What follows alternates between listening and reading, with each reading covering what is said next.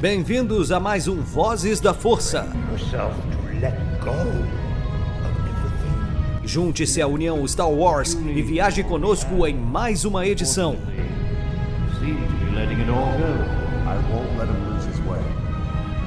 Seja também a fagulha que manterá a chama de Star Wars acesa por muitos anos.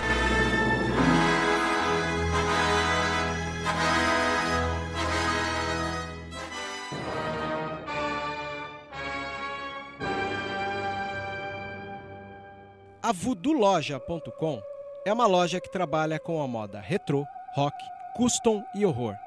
São 11 anos da cena alternativa. Se você não conhece, visita lá. Tem no Instagram Voodoo Loja, uma das melhores lojas e parceira nossa. Isso é rock and roll puro.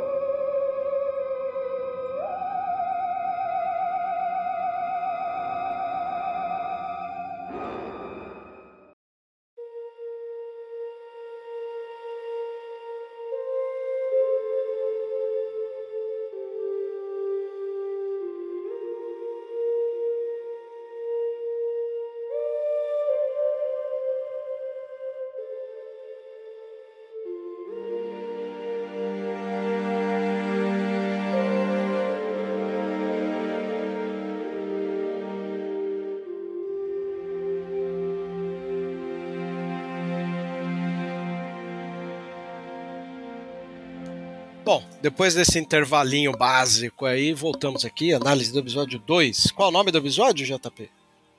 Labuta e Atenção, que em inglês está Toil and Trouble. Inclusive, eu já quero fazer uma, uma, um disclaimer aqui muito legal sobre esse título, porque Toil and Trouble faz uma referência ao livro Macbeth do Shakespeare. A cena em que as bruxas estão dançando ao redor do caldeirão e também quem fez referência a isso foi o John Williams, quando ele criou a trilha Double Trouble, da famosa cena das, dos bruxos cantando ali no coral de sapos em Harry Potter e o Prisioneiro de Azkaban. Então, Olha só, meu amigo. Pois é, então acho que o episódio está fazendo referência ao, a esse livro do Shakespeare e a Harry Potter e o Prisioneiro de Azkaban. Então achei interessante. Aí a gente vê né, que a, a Sabine ela quase parte para uma melhor, né? E aí a Soca fica pé da vida quando isso aí acontece.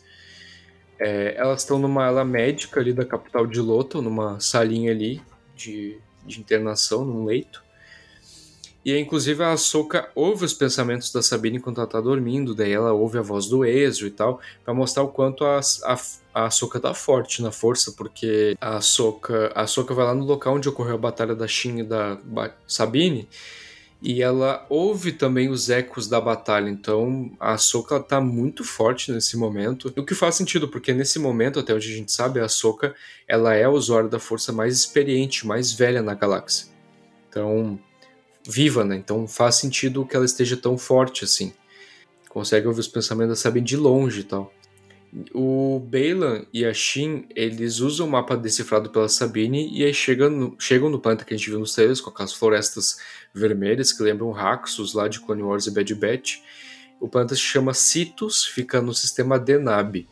E aí tem aquele momento em que o Vebs ia comentar naquela hora sobre é, ter um momento de reflexão bacana lá nas ruínas desse, desse tempo, desse planeta.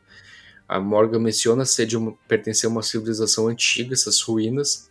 E o bacana é que essas ruínas lembram muito Stonehenge, né? Que são aquela, aquele aglomerado de pedras de ruínas famosas Sim. localizadas no condado de Wiltshire, na Inglaterra. Mas o que, que tem a comentar dessa cena, Vebs? Que no momento que o Bailan tira a bolinha lá, qual é o nome da bolinha? É uma esfera, uma esfera. Uma esfera, né? Tira a esfera ali da, da base, a gente já começa a ouvir as primeiras. Eu não sei qual nome que se dá pro, pro, pro ruído que as baleias fazem, que são as baleias que a gente viu no final de Rebels, né? Isso, os Purgles. Eu achei muito bacana isso também. Depois disso, a Soka vai ali pra, pra torre, né, da Sabine e tal, pra investigar a batalha. E a Nath, inclusive, achou a Soka muito insensível, muito cora coração frio, coração peludo, porque é, ela nem faz um carinho no Lotcat ali da Sabine, que ele fica olhando para ela, conversando e tal, a Sabine e a Soka nem faz um carinho ali, né, no gatinho. Até a cena é cômica, né, também, porque o, a gente riu porque a, ela tá ali investigando a torre da, da, da Sabine e aí ela encontra o holograma do Ezio e ela liga ali, né, vê que é ele, daí ela dá uma, uma quebradinha na cintura ali, fica com a mão na cintura e fica sorrindo. Tipo, não acredito que ela tava vendo o holograma dele de novo. Então, engraçado. Foi isso. A Sabine, depois, junto com a Soka e o Ryueng e a Hera, que tá ali por Olo, eles tentam tenta decifrar as informações codificadas dentro da cabeça de um dos Edika, né, que ela conseguiu tirar a cabeça dele quando ela deu um tiro. Acho que é pro, também mostrar pro público que nós Rebels o quanto também a Sabine entende de, de decodificação, de painel, de, de sistemas e tudo mais, né? Quase tanto quanto um droid, né? A gente vê que ela e o Chopper eram os que mais entendiam ali disso. Mas daí também tinha um risco ali, né? Se ela ficasse muito a fundo na memória dele, podia acionar autodestruição e aí tudo ia pelos ares ali. É. Aí tem até uma, uma piadinha bem bacana que a Hera fala pra ela fazer, né? Daí o Ryueng fala: ah, pra ti é fácil falar, né? Tu não tá aqui.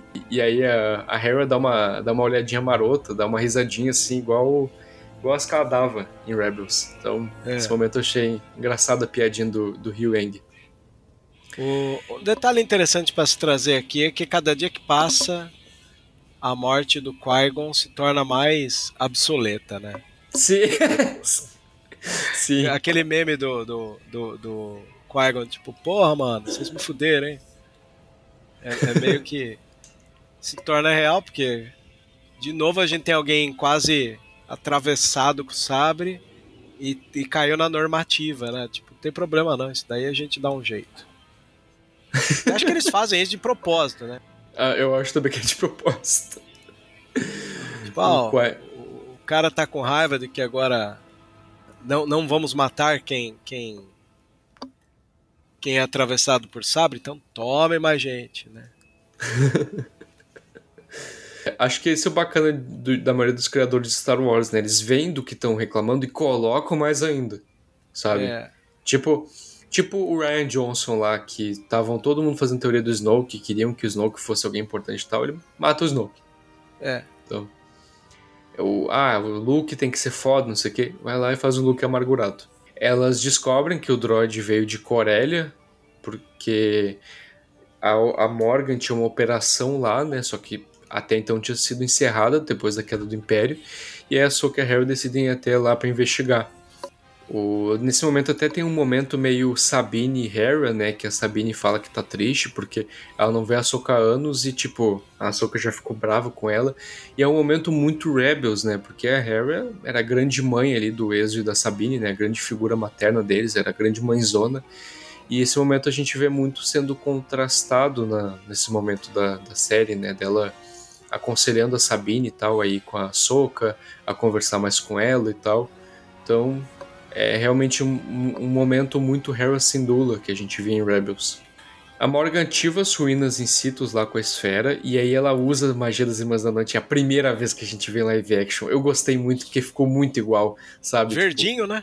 Aham. A gente tem muita memória tanto lá em Clone Wars quanto é, em Fallen Order e Jedi Survivor, né? Com a Mary usando. Então, é. cara, é, tá muito igual, sabe? Muito, muito, muito igual mesmo. E aí, nesse momento, a Morgan até ouve vozes. E aí a gente lembra muito da mãe Tausi, né? Com aquela voz é.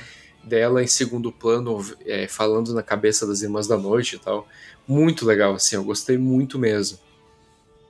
E aí nisso o mapa se expande mais uma vez e a gente vê descobre que o Tron tá em outra nessa outra galáxia e que provavelmente o Ezra tá lá também.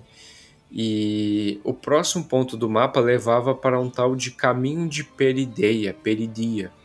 Cara, aí eu gostei muito porque a Morgan, ela menciona um artefato, um dispositivo chamado Olho de Sion, The Eye of Sion.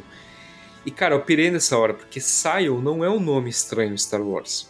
A gente conhece o Darth Sion lá em KOTOR 2, ele é um dos Sith ali que forma o triunvirato Sith que tu tem que derrotar no jogo junto com o Darth Nihilus e com a Darth Triad, né, com a, com a Kreia. Ele é aquele Sith todo estranho, que é todo rachado, que não tem um, que um olho dele não tem não tem pupila, é, não tem íris e ele é aquele Sif que se recusa a morrer, que ele usa o ódio e a dor para para sempre ficar vivo, né? Que ele é conhecido como o Senhor da Dor, o Lorde da Dor. Então eu gostei muito disso, sabe? Porque pode ser uma referência a ele. Para acalentar mais uma vez o coração do fã como eu. Verdade. Um monte de easter egg presentinhos guardados. Tem, tem. Inclusive eu esqueci de mencionar, mas esse episódio, ele é dirigido pela Steve Green. Sim, não é um homem, é uma mulher, é Steve Green o nome dela. Ela é uma cineasta norte-americana e ela é principalmente reconhecida por um curta que ela fez em 2007 chamado New Boy, que ganhou, ganhou na categoria de melhor curta-metragem no Oscar de 2009. É um curta ali que acompanha a história de um menininho ali no colégio dele. É um curta-metragem irlandês. E além disso também, ela é conhecida pela, pelo filme Run e Jump, que inclusive no filme, quem tá no filme, né, é o Will Forte, que é um ator que eu conheço, que ele fez vários filmes besterol e tal, que eu curto, tipo Corran que o agente voltou, Tá chovendo hambúrguer, ele também fez algumas aparições no Saturday Night Live. E ele também fez o Esse é o Meu Garoto, que é um filme muito bom que eu gosto, que é do Adam Sandler com o Andy Samberg, que é conhecido lá por Brooklyn Nine-Nine e tudo mais, né? Então, ela é conhecida por esses dois trabalhos. Mas... Tem mais, tem mais que vale a pena comentar aqui. Tem? No mundo de Star Wars tem. No mundo de Star Wars ela fez o episódio do Povo da Areia no livro do Boba Fett. É verdade. É ela fez o Watchmen também, é, é verdade. Fez o Watchmen do Lindelof. Uhum. Ela dirigiu a maioria dos episódios, se não todos. É verdade, ela dirigiu Luke Cage também, agora que eu Sim, lembrei. a Steve Green é uma puta diretora. Até foi engraçado porque o Tiagão virou e falou assim: quem vai participar das lives de análise, me dá um toque, né? Que ele vai fazer as lives de domingo lá. Falei, ó, só põe -me, só me coloca aí se tiver Steph Green. Porque eu sou muito fã dessa diretora. Olha o só. O episódio do Povo da Areia me ganhou, cara. Pra mim, é, eu tento falar isso. O, o, o, o, livro de Boba Fett, se ele for ser conhecido por causa do, do episódio do Povo da Areia, pra mim já tá pago. Assim. Olha, olha só, dirigiu também Bates Motel, uma série que eu gosto bastante também. Também. Pô, bacana. Pô, ela tem um, um grande repertório, um grande currículo, real, no audiovisual, no, nas séries. Bacana. É, dentro dessa ideia que a gente tem da Lucasfilm valorizar diretoras, produtoras e tal, mulher, o, o, a Steph Green, ela anda, ela anda em alta. bem. Tá em alta, é. tá em alta. Pô, bacana. O episódio do Povo da Areia, junto com o último, é meu preferido. Também. Mesmo Boca caso que o seu. Cara, é muito O episódio bonito. que ele recupera também a, a Slave One é outro que eu sou muito fã. Ah, é. É bacana também. Bacana. Pô, bacana saber. Fiquei feliz porque eu não, não lembrava que ela tinha dirigido esse episódio de Boba Fett, do, do Povo da Areia. E também não lembrava que ela tinha dirigido outras séries como Luke Cage, Watchmen e tal. Bacana saber. O Watchmen, pra mim, acho que é o ponto alto dela, na minha opinião, assim. É. O que, o que esse, essa série tem de, de maturidade não tá no gibi, literalmente. Acho que é, é uma das poucas séries da CW, assim, que eu gosto muito mesmo, junto é, com Flash. Ela é adulta, né? É bem. É. Ela tem um, um, lado mais adulto que, que faz valer a pena, assim. Sim, sim. Bom, nisso a Soka chega em Corélia e pela segunda vez a gente vê o planeta lá que é famoso por construir as frotas estelares, né? A gente vê ele pela segunda vez live action, a outra vez foi em solo, é, caso não se lembre, apareceu em solo uma história Star Wars. Gosto sempre de lembrar desse filme porque gosto Também. bastante de solo. Também. Aliás, é, é legal porque Corélia é tipo Detroit ou tipo Isso. ABC Paulista, né? Onde estão as é. montadoras. É, é tipo, não é, o, não é a capital, mas é próximo e é responsável por, tipo, ter fábricas e tudo mais. O, o Insolo apareceu ali no início, né? Quando ele e a Kira estão fugindo do planeta e tudo mais. É, mostra várias gangues que tem ali. E, cara, nisso a gente vê, quando ela chega ali, a Harry já tá lá, né, conversando com um dos supervisores da fábrica lá. E, cara, muito bacana porque ali tá. tá ali tá a Phantom, né, a fantasma, que é a. A parte menor dela, né? Isso, né, da Ghost. E, cara, o Chopper tá ali, né? É, aparece o Chopper finalmente. Ele, ele não é o, não é a primeira aparição do Chopper em live action, ele não é estranho ao é. live action, porque a primeira aparição dele foi em Rogue One, mas foi muito de fundo. É naquele momento em que a Rogue One, a equipe da Rogue One tá indo pra batalha de Scarif, e aí o alto escalão ali do, da rebelião, o General Draven, o Mothman ficam sabendo, e aí ali na base em Avon ele aparece muito de fundo, depois aparece lá também a Ghost na batalha de Scarif e tal, mas ele aparece aí, só que não tá na trama ali, né? Então, fico feliz, sabe? O Chopper, ele, ele é um droid que eu aprendi a amar muito, sabe? Porque é muito bacana porque o R2, ele é um baixinho mal-humorado, né? Ele é um, ele é um rabugento. Nele porque ele parece um italiano. Maque com as duas mãozinhas dele lá. Né? Sim, sim.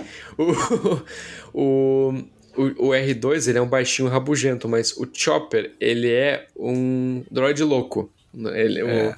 o, o, droid é, o, o Chopper ele é loucão. Ele é, ele é louco das ideias. Então eu gosto muito disso. Ele é, o, é engraçado porque de todos os membros ali da Ghost, ele é o que tem mais contagem de, de mortes de Stormtroopers. Então eu acho muito engraçado isso. Esse momento do episódio eu gostei muito. O João também adorou e a Nath, eu imagino que tu também, né, Veps? Uhum. Porque a Harry e a elas estão investigando ali a questão dos droids da Morgan na, na fábrica. E tá cheio de gente mancarada ali que ficam olhando elas.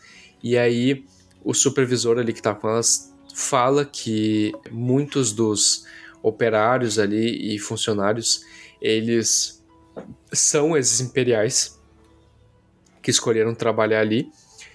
Nisso a Hera fica um pouco preocupada, porque ela fala, pô, não tá preocupada com a lealdade deles. E ele fala: Não, que que é isso? Tu acha que a grande massa da galáxia vai se importar com a política? Eles não estão nem aí se é república, se é império, se é nova república. Para eles, tanto faz, eles não se importam com política, com quem tá no poder, contanto que paguem eles. E aí é. nisso, a, nisso a Harry e a Soka dão uma olhadinha assim, e aí perguntam para ele, né? Ah, mas e tu? Com quem tá tua lealdade? ele. Minha lealdade está meus compradores, meus investidores. Minha lealdade está quem paga mais. E aí nisso a Harry e a Soka dão uma olhadinha para uma pra outra, tipo, Imperial. Só não quis dizer. Verdade. Eu assisti essa cena e pensei, o Vebs deve ter gostado de toda essa sequência sobre o fato de ter ainda muito Imperial infiltrado ali, terem falado sobre a grande massa não se importar com política, que é uma grande crítica à nossa realidade, né? Que infelizmente é. a maioria das pessoas não tá nem aí realmente, né? Tanto que o caso que tu mais vê é, ah, vou votar em qualquer um, não, não vai mudar nada mesmo. Ou até a prática, né, de dizer, ah, é, não, não sou apolítico, mas aí você vai ver, né, pessoa não é que é a política não, é que ela tá... Quem se diz muito longe de... Como diz o Frei Beto, né, ele fala quem tem nojo de política é engolido por aqueles que não têm. É verdade. É verdade. Né? Isso já, já dá um peso na situação tremenda. Voltando para Lothal, na ala médica, a Sabine e o Eng conversam, né? Mais uma vez, como eu falei, é interessante ver como ele tá mais ativo do que eu imaginava. Ele pega o sabre do, do Ezio, fica dando uma analisada ali, né? E aí ela... Ele fala, né? Ah, o sabre do Ezra Bridger, que agora é seu, né? a Sabine fica até meio brava, fala, não é meu, ele é do Ezra. E aí ele comenta, ah, mas tu, como tu alterou, modificou, agora ele, tecnicamente ele é teu, né? E ele deixou contigo também deliberadamente, ele quis dar pra ti. E aí ela fala, não, não era tão talentosa como ele. E aí o Ryu é legal. Eu gosto dos droids Star Wars porque eles são cruelmente sinceros. E aí Sim porque eles não têm tanto tato. Aí o Ryu Eng concorda e fala: É, é verdade, das Padawan que eu conheci, a tu era menos habilidosa. Então. Eu, e ele não fala isso, tipo, num tom de, de escárnio ou de. ou de. pra, pra afetar. Não, ele só tá contestando um fato. Eu gosto muito disso nos droids de Star Wars. Tipo o Edk lá em KOTOR, que ele fala sobre matar gente como se fosse qualquer coisa. É. Eu gosto disso. Também. A Harry e a Soka tentam descobrir ali a questão das operações da Morgan Corelli, que deviam já ter sido. É, é, já deviam ter sido encerradas. E eu gosto muito disso, eu gostei muito dessa parte, porque isso remete muito ao Bloodline, o Legado de Sangue, que é aquele livro da Leia que mostra e dá muito contexto sobre como a Nova República era bastante incompetente e frágil como a República antes do Império assumir, que tinha muitos problemas, que tinha que lidar com muita corrupção interna, porque a Nova República fechava muitos olhos para facções imperiais, para células imperiais remanescentes, né? É. E a Mon Mothma, ela foi uma péssima chanceler, né? A gente vai ver muito disso em Ahsoka, porque ela não ela não ela fechava os olhos para as ameaças dos imperiais que tinham restado. Então, eu gosto muito disso, sabe? Tipo, porque foi assim, porque a gente vê isso no Legado de Sangue, que a Primeira Ordem surgiu justamente por conta desses imperiais que estavam infiltrados na Nova República e ficavam mandando recursos e naves e armas, etc, para Primeira Ordem nas regiões desconhecidas e foram assim que eles foram se fortalecendo. Então, gosto muito disso. E aí a gente vê né, que o supervisor ali, os operários não querem deixá-las acessar as informações. E é muito boa essa cena, porque esse carinha aí, esse supervisor aí que é um imperial, ele fala, né, que a Hera não tem autorização para ver os arquivos. Pra... E aí, nessa cena, eu e a Nath a gente falou ao mesmo tempo. Como assim ela não tem acesso? Ela é general. E logo depois ela olha para ele e fala: Eu sou general, nada é confidencial para mim. Então, eu gostei muito dessa cena porque o jeito que ela intimida ele é muito a Hera também em Rebel, sabe? Tipo, porque ela não intimida, tipo, com um olhar ameaçador ou tentando intimidar a pessoa ali gesticulando. Não, ela só dá um sorrisinho que tu sabe que ela que ela tá querendo te colocar no teu lugar, né? Então, é uma leve bastante. carteirada. Exato. Gosto muito. Também. É. Pra mostrar como ela tá atuando como Harry. Olha, eu tô tirando o chapéu pra Mary Elizabeth atuando como Harry. Sabe? É, porque, primeiro porque ela, ela não, não, não faz isso de maneira que chame muita atenção. Tem que ser muito sutil, né? Pra, pra interpretar alguém como a Era, né? A Era é líder sem precisar mandar, né? Exato, ela é a líder do olhar. Tu, ela te olha e tu já sabe que tu fez merda. ela nem precisa gritar. Escolheram alguém bem legal. A atriz é foda, né? Não tem o que dizer. É, não tenho o que dizer. Muito parecida com a Harry, né? Fisicamente e tal. Sim. Então, escolheram muito bem. É, aí nisso, os operários simplesmente gritam ali, mandam um For the Empire, né? Gritam ali pelo Do Império. Do nada, né? É, e tentam atirar nelas, mas aí acabam se ferrando, porque a Soka é a Hera, né? A Soka, ela pula ali da sala de comando da, da janela com sabres, e aí a Harry ficaria atirando neles e tal. E aí nisso a Soka luta contra o Marrock, que é o Marrock, aquele inquisidor que todo mundo tava curioso para saber quem era, né? Porque a, tem apareceu número esse inquisidor? Não, não tem. A gente só sabe ah. que o nome dele é Ma Marrock. E aí é muito interessante que é para ver como foi de Star Wars canta, canta a bola antes da hora, canta a derrota ou a vitória antes da hora, porque é. eu quando apareceu esse inquisidor, eu fiquei, Caramba, ele lembra muito o oitavo irmão lá de Rebels, só que o oitavo irmão morreu. Será que, o, será que o vai fazer retcon? Só que já tava a galera. Não, que que é isso, velho? O Filoni fez retcon de novo? Que que é isso? O oitavo irmão, ele morreu lá. Por que, que ele apareceu de novo? Pelo amor de Deus, Filoni. Aí, outras pessoas já estavam. Será que é o Ezio do lado sombrio? Será que o Ezio foi pro lado sombrio e será que esse inquisidor é ele? E aí, pra mostrar como muitas vezes o fã se frustra por culpa própria porque ele criou a expectativa na cabeça e os materiais não deram nada a entender. É, só que simplesmente ele criou coisa na cabeça, teoria na cabeça, e aí não é nada daquilo, né? Porque, no fim das contas, um Marroca só é um inquisidor. É só isso, sabe? É. Não tem nada demais.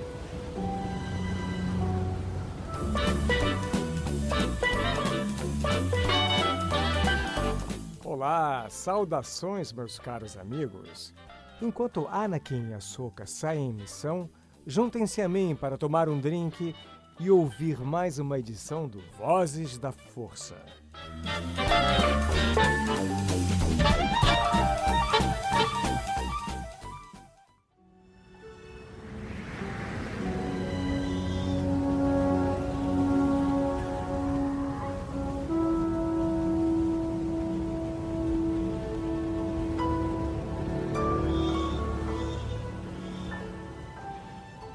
E aí, na cena agora, cara, eu adorei porque a gente teve uma, uma batalha espacial, né? A gente teve uma, uma perseguição ali bem estilo a Harry em Rebels mesmo.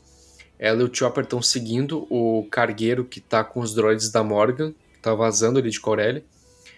A... Acho que essa batalha serve muito bem pro. Essa perseguição serve muito bem pro público. para mostrar pro público geral que nós Rebels em como a Harry é uma piloto realmente muito boa. Porque nenhum dos tiros da, da nave acerta ela, sabe? Nenhum dos tiros. Ele, o, eles têm muito cuidado de mostrar isso. A nave atira freneticamente e todos os tiros a Harry consegue desviar. Então é interessante isso. Também para mostrar a dinâmica dela com o Chopper, né? Porque ela fica conversando com ele ali e tudo mais. Tem até um momento em que ela fala para pegar o rastreador e ele fica dizendo que não tá ali. E aí ela fala, já olhou debaixo ali do. É, esqueci o que ela fala, mas ela fala, tipo, olhou debaixo de tal coisa, bem mãe mesmo, sabe? E aí ele encontra. Aí ele joga o rastreador na nave enquanto ela tá indo embora, e aí ela, ela elogia ele, e aí é muito engraçado, né? Que tu falou que ele usa os bracinhos igual o italiano. Nesse é. momento daí, ele usa os bracinhos como se ele estivesse exibindo os muque, tá ligado? Ah, no final, né? Aham. Uhum. aí, quando chega a nave lá da Shin para resgatar o Marrock, lá o Inquisidor, ele vaza da batalha com a Soca, e aí ele joga o sabre na, na, na Soca, e quando o Sabre tá voltando, a Soca, cara, ela tira muito onda. Eu gostei muito disso no episódio. Porque ela desvia do sabre do, do Marroque, né? Só que ela é, não, tipo. Friamente. Não, exato, ela não salta pro lado, ela não dá uma grande desviada. Não, ela simplesmente só gira o ombro aqui, só Tira mexe o ombro, o ombro da frente o sabre volta para ele lá. É, e ela, nem, e ela nem desvia o olhar dele. Então, é. adorei, adorei essa parte. Também. O ator que faz o líder ali do, do, do da burocracia, né? Ele é famosinho, eu só não tô conseguindo é? lembrar de onde ele é. Opa, não sei se é Tony Shalhoub o nome dele, se ele fez o, o Monk, é que esses dois atores parecem muito, assim. Mas é, é um ator que não é, é, é ele, ele é famoso por pequenos papéis, assim. Tony Shalhoub, deixa eu ver. Vamos ver se é ele. É com um gap de tempo aqui e a minha memória não me ajudou ultimamente. É ele. lembrar o nome desse ator. É ele mesmo? Tony Shalhoub, eu tenho quase certeza que é ele. Quase certeza. Que ele ficou calvo, né? No, no, no Monk ele tinha cabelo e tal. É quase certeza. Quase certeza que é ele. É. É tipo ver o Titus que a gente gosta, né? Atuando. Sim, eu tenho quase certeza que é ele. É muito parecido mesmo. Enfim, saindo da da ala médica ali e voltando para a Torre do Êxodo, a gente vê que a Sabine coloca daí de volta a armadura dela, ela tira finalmente ali, que é o recurso que tu falou, né, no episódio é. passado, mostra a armadura, que é um elemento que pode ser usado ali, que significa algo, e aí, aí ela tira a armadura dali do saco, e aí ela corta o cabelo numa cena igualzinha do Kanan cortando o cabelo em Rebels antes de se sacrificar para salvar a Hera. Igualzinha é. a cena. Ela até segura a faca igual o jeito que ele segura, com as duas mãos, e aí corta. Então, uma referência muito bacana. É, porque o Kane era basicamente como um pai para ela também. Lembra também muito a cena da Mulan, quando ela corta o cabelo antes de ir pra guerra, lá na, no desenho, na animação. Sim. Os imperiais lá são presos, os imperiais enrustidinho lá são presos, saíram do armário. E é. aí a Hera e a Ahsoka percebem que não é nem que eles são leais ao Império, mas é porque eles são gananciosos, porque o Império pagava mais para eles, já que tinha mais desigualdade e tudo mais, então eles ganhavam mais grana, era mais fácil. A Ahsoka então decide retornar a Loto para pegar Sabine e aí iniciar a jornada para encontrar o Ezra e o Tron. E aí, cara, aí é foda porque acontece a cena do epílogo lá de Rebels. A Sabine ela junta lá a bolsinha, pega o sábio do Ezio e tal, armadura, o capacete, aí ela vai até o mural dos espectros. E assim como no epílogo, ela fica ali cutucando e acariciando a, o, a, o rosto do Ezio no mural e tal, ficou igualzinho. E aí a Soca chega e, e, até fala que curtiu o cabelo novo dela. E a gente vê que o Filoni realmente, aparentemente, aconteceu o retcon do epílogo, é, porque no epílogo a Soca aparece com cajado e aparece com aquele, com aquele manto branco, né? A Soca é, the White. visual meio Gandalf, né? É, a Soca the White. Aí agora a Soca the Grey. Então, teve esse retconzinho aí. Aí elas planejam ir planeta Citus lá, né, para encontrar o Ben Lanchinho e a Morgan. E aí até nisso a Soka chama a Sabine de Padawan, ela fica feliz, né, é, porque a Soka aceitou ela de volta. E aí quando termina o episódio, a gente vê que é, o Marroque, o Bailan e a Shin, eles estão reportando ali pra Morgan, né, sobre o que aconteceu lá em Corélia. E a gente vê que a Morgan tá naquela nave diferentona que a gente viu nos trailers e tal, que até a gente chutou que fosse uma nave da ascendência X, ela tá com uma nave bem diferente. Balan comenta, né, sobre a Ahsoka, inclusive é bem interessante, né?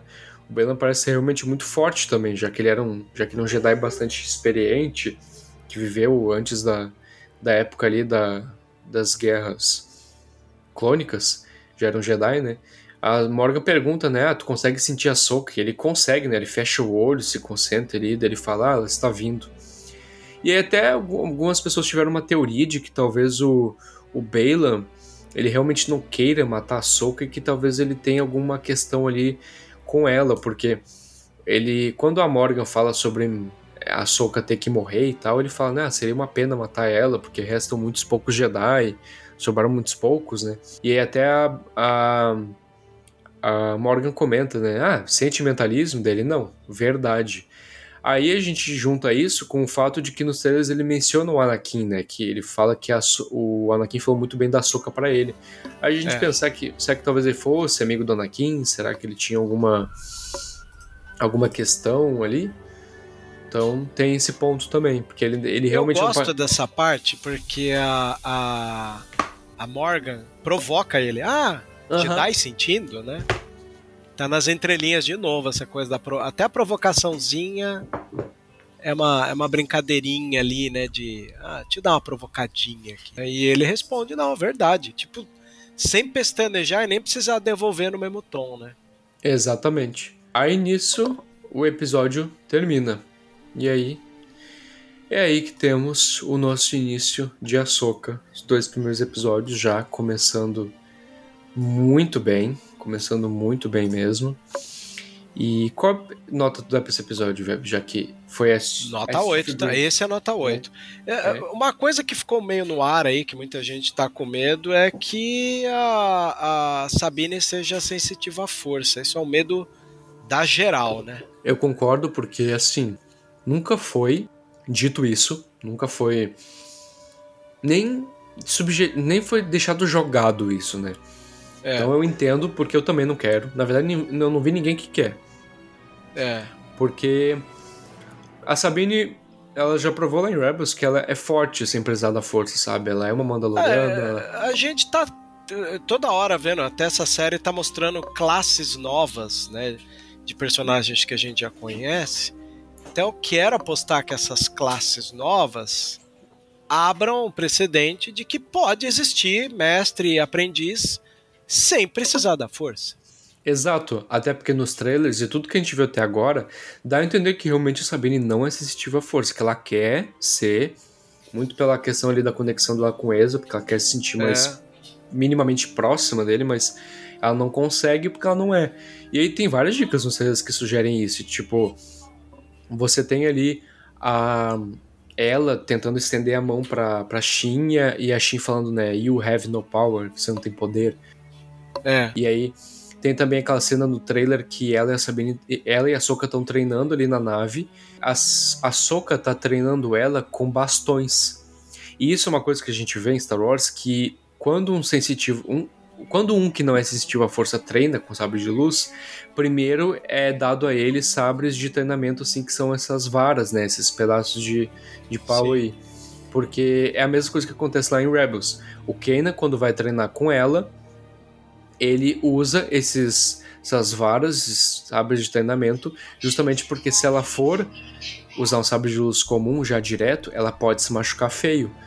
E a gente vê que não que esse cuidado não tem com quem é sensitivo. Por exemplo, lá em Uma Nova Esperança, quando o Obi-Wan tá treinando o Luke na Millennium Falcon, o Luke nunca tinha pegado um sabre de luz da vida e ele já dá na mão do Luke e treina ele com aquela bolinha. Ele não teve isso de, de sabre de treinamento, sabe? Então, é uma questão que tem, sabe? Uma divisão. Tipo, ah, se tu não é sensitivo e aí tu quer treinar com sabre de luz, primeiro tem que passar por, pelo sabre de treinamento, senão tu vai se machucar feio. E aí tem também a questão ali do, da luta dela com a Shin, no primeiro episódio que eu comentei, que tem muita diferença da Shin lutando com sabre de luz pra Sabine, que parece que ela tá lutando com um porrete ali, com, em vez de um sabre de luz. Então tem várias nuances ali, né? Eu, eu realmente acho que não vão fazer ela sensitiva. Não acho que o Filoni faria isso, porque acho que seria um retrocesso com uma personagem muito querida que ele criou. É, então... ela não então precisa ter a força para ser fodona, né? Então. Exato. Eu acho que é o mesmo que tu disse, é mostrar que tem como ser mestre e aprendiz sem um dos dois ser sensitivo à força.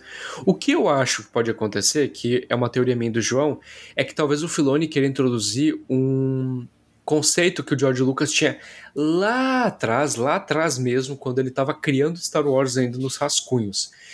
Hum. Que o George Lucas, quando ele criou Star Wars, lá nas primeiras ideias dele, ele colocou que tinha os sensitivos à força e tinha os. que eu não sei como traduzir isso, que é os Force Wielders, que é tipo Aquela galera que, tipo, consegue sentir a força, mas não consegue manipulá-la como o Jedi e o Sith conseguem. Que é o que o Shirut é. Seria. Ah, é exa. Exatamente, que é o que o Shirut é em Rogue One. Ele consegue sentir a força, ele tem um grau ali de sensitividade maior do que uma pessoa comum, né? ele tem uma espiritualidade e tudo mais, ele tá mais aberto para a força, mas ele não é sensitivo, ele não consegue usar a força da mesma forma que o Jedi e o Sith. Tanto que ele é cego porque ele tentou manipular um cristal Kyber só que ele não era sensitivo, e a gente sabe que a pessoa que ela tenta criar um sabre de luz, que ela tenta criar ali um sabre do mesmo jeito que os Jedi criam e tal, pode dar muito errado. E foi o que aconteceu com o Shirut. É dito lá que no, no, dicionário visual de Rogue One que ele tentou criar um sabre de luz, só que daí o sabre explodiu na cara dele e aí ele ficou cego. E aí por isso que colocou o cristal lá naquele cajado depois. Então, tem também outros personagens que também tem isso de da questão de, de ser mais, tipo, ter uma sensitividade maior, mas não é sensitivo a ponto de um Jedi, de um Sith, de conseguir manipular a força, conseguir ouvir coisas e tudo mais. Tem um diálogo até do Kanan em Rebels, quando ele tá treinando com a Soka, que ele diz que a força reside em tudo e em todos, mas que só alguns conseguem senti-la e manipulá-la porque nem todos estão abertos a ela. Então ele dá a entender que se tu se abrir um pouco para a possibilidade da força, de se abrir para a força, tu consegue sentir ela, tu consegue ser mais sensitivo e ter uma percepção maior do que a maioria das pessoas, mas ainda assim tu não vai conseguir usar a força porque não é uma coisa que tu consegue conquistar, é uma coisa que tu nasce com ela.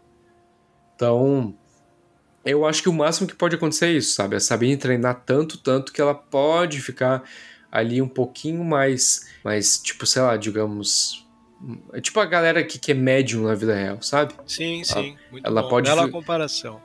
Eu acho que ela pode se tornar isso, mas ser sensitiva de fato, não. Duvido que é. isso vai acontecer. É, quero acreditar nisso também. E, e eu nem fico muito ameaçado, então. Questão de tempo até a gente ter a certeza dessas coisas, né? É.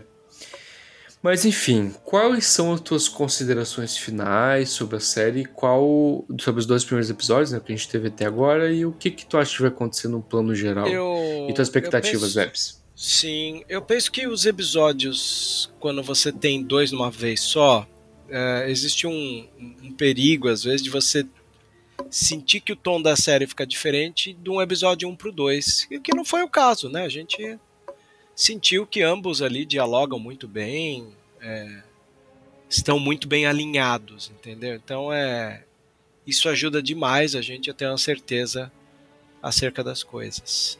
Então eu estou confiante mesmo de que a série vai apresentar muita coisa boa e que o nosso papel é, é apenas esperar porque está em boas mãos. Ajuda muito pensar. E o time, o time, né? O time que ele escolheu é um time bem interessante. Eu, eu, eu, gostei muito da escolha dos diretores que andei lendo, né? Eu ia até comentar isso, né? Que caso aí quem esteja ouvindo queira saber, né? O que a gente tem de informação é que o episódio 3 ele vai ter 30 minutos de duração, 31 minutos. Aí a gente sabe, né, que os créditos ali de Ahsoka tem em torno de 2 minutos, não é muito tempo. Inclusive os créditos eu adorei. Os créditos de Ahsoka. É. Achei muito bonito. A Também. fonte que estão usando tudo mais. A Nick disse que lembrou do, dos Anéis do Poder com aquela. aquela Lembra. arte, né? Lembra, realmente lembra. O, e eu achei realmente muito, muito, muito lindo. A trilha sonora também. O Kevin Kinner tá mandando muito bem. Olha, cara, agora você chegou onde eu queria falar, hein, bicho. O Kevin trilha tá- Kinner tá arregaçando, né, cara? Nossa, assim, em todas, sabe? Tipo, a trilha sonora tá linda em todos os momentos. Não foi só um tema da Sabine, não, que teve. Foi em vários É, momentos. não, começa, nos- no começo do primeiro É. episódio mesmo. Você já sente que tem um diferencial na trilha, né? Tô bem Os- feliz. Resultado mais do que agradável. Ah, o- os próximos episódios, o 3, também vai ser dirigido pela Steph Green. Ah, o episódio 4 vai ser dirigido pelo Peter Ramsey. Esse eu tô curioso, porque na, É. na terceira temporada do Mando, o episódio É. do Peter Ramsey foi meu favorito. Eu tô muito curioso porque o Peter Ramsey, pra quem não sabe, ele é conhecido principalmente porque ele é o diretor de Homem-Aranha através do Aranha Verso. É, o primeiro animação. Né? É. A segunda também, ele que dirige. É ele mais um português com esse Joaquim. E coisa. isso, Joaquim dos Santos.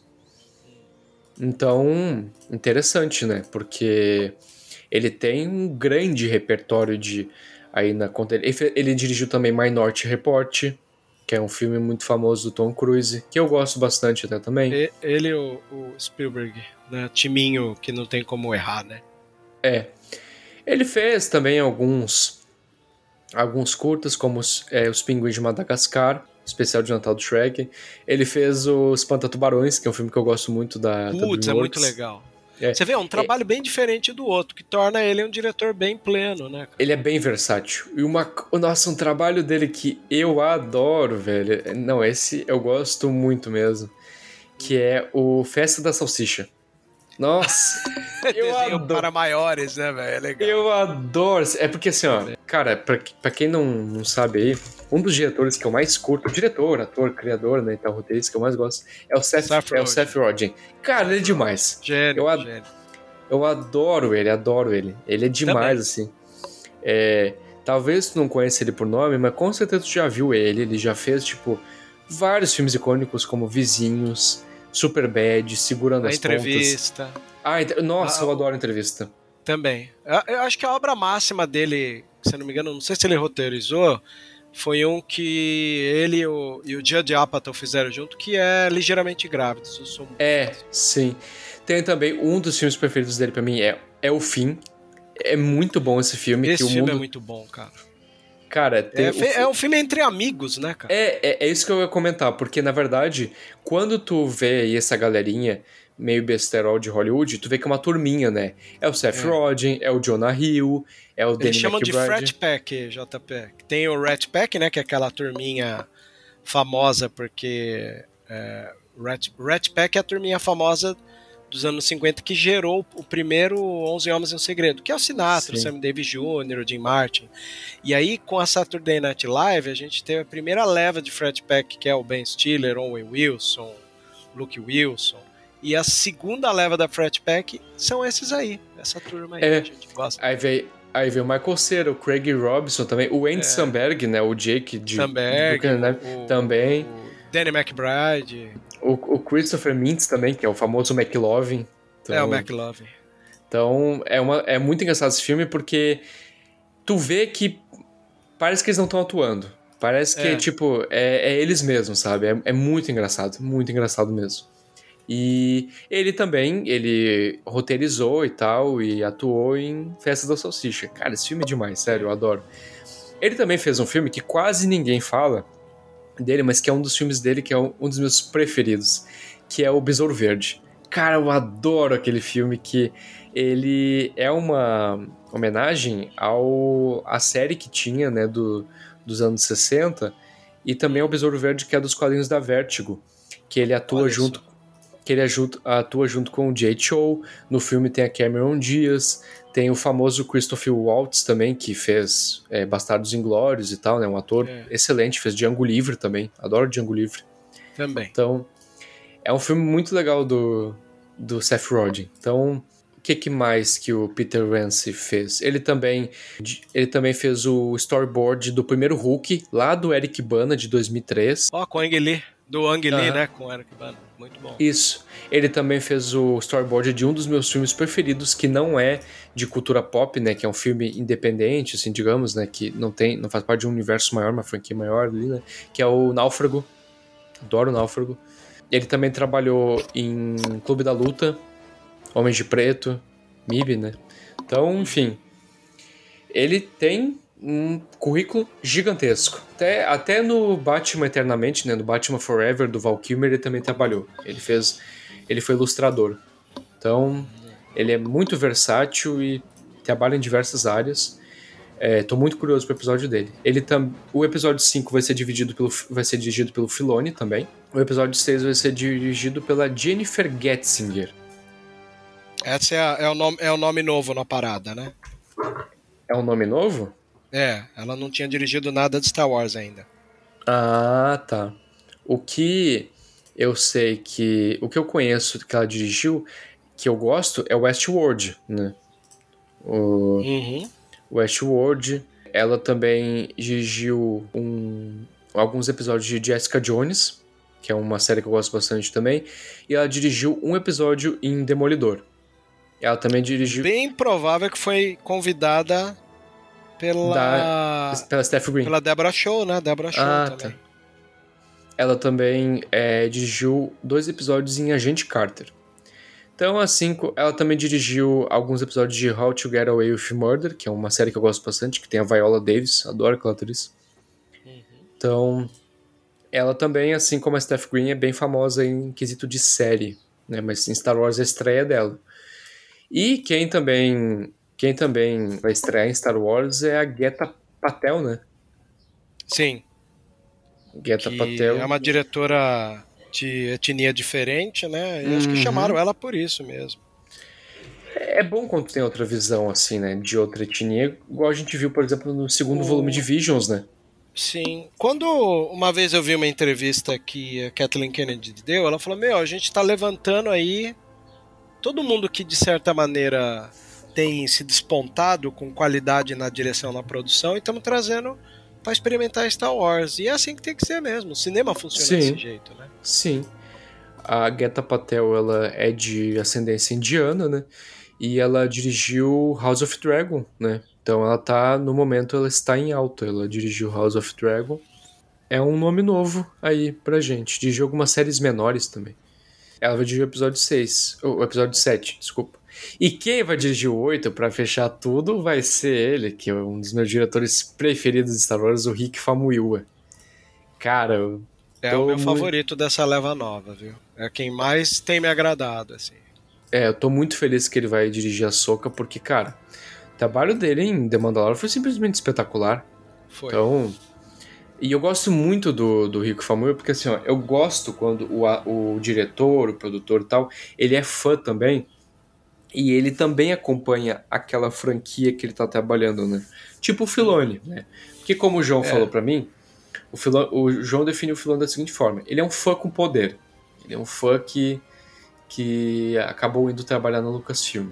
Porque ele já era mega fãzaço de Star Wars antes. O Rick Famuyiwa é a mesma coisa. Ele direto ele posta, ele lê, ele lê muito quadrinho de Star Wars, ele leu todos os livros da Alta República, jogou é, Battlefront, Fallen Order, Jedi Survival, então ele é muito fã de Star Wars, ele sabe muito bem o que, que ele está fazendo, ele entende da parada, então por isso que os episódios dele talvez sejam tão bons assim, porque ele tem uma perspectiva muito grande de Star Wars. Então, gosto muito do Rico Famuyiwa, estou muito feliz que ele voltou. Também. Também estou muito ansioso para os próximos episódios. Essa é a série que eu estava mais esperando. Estou muito curioso aí para ver o que nos aguarda nos próximos capítulos. Episódio 3 Também, aí. Tô muito ansioso. Vebs, muito obrigado aí por ter participado. Sempre um prazer, é uma delícia, né? Falar de obras que nos agradam, né? É, é uma delícia mesmo. Ainda mais com gente que entende, né? Então, assim, tô muito feliz que a gente gravou. É... Também. A Soca com certeza vai dar muito o que falar e a gente vai falar muito de Açoka aqui ainda. O Para quem quiser encontrar eu e o Vebs, a gente está na Sociedade Jedi. Sim, no, no momento eu estou na Sociedade Jedi, a, a convite do, do Vebs e tal. Então eu também agora escrevo para a Sociedade Jedi. E muito obrigado. E também, quem quiser também me contato lá no Diário Rebelde com o João Jedi. Vebs, tem alguma consideração a falar? Nada, só agradecer aí, ficar feliz de estar contigo e espero que a gente mantenha essa jornada até o final aqui, compartilhando com a galera os pontos de vista que são gostosos de falar aqui. Com certeza. Eu sou o JP, encerrando mais um Vozes da Força e que a força esteja com você ou This is the way. This is the way.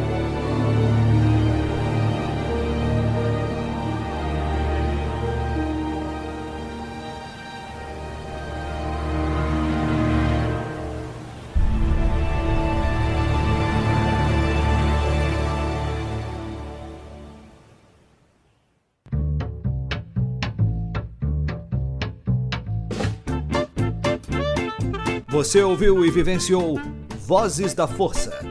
Por hoje é só. E que a força esteja com você sempre. Aqui é o comandante Paul Dameron desligando.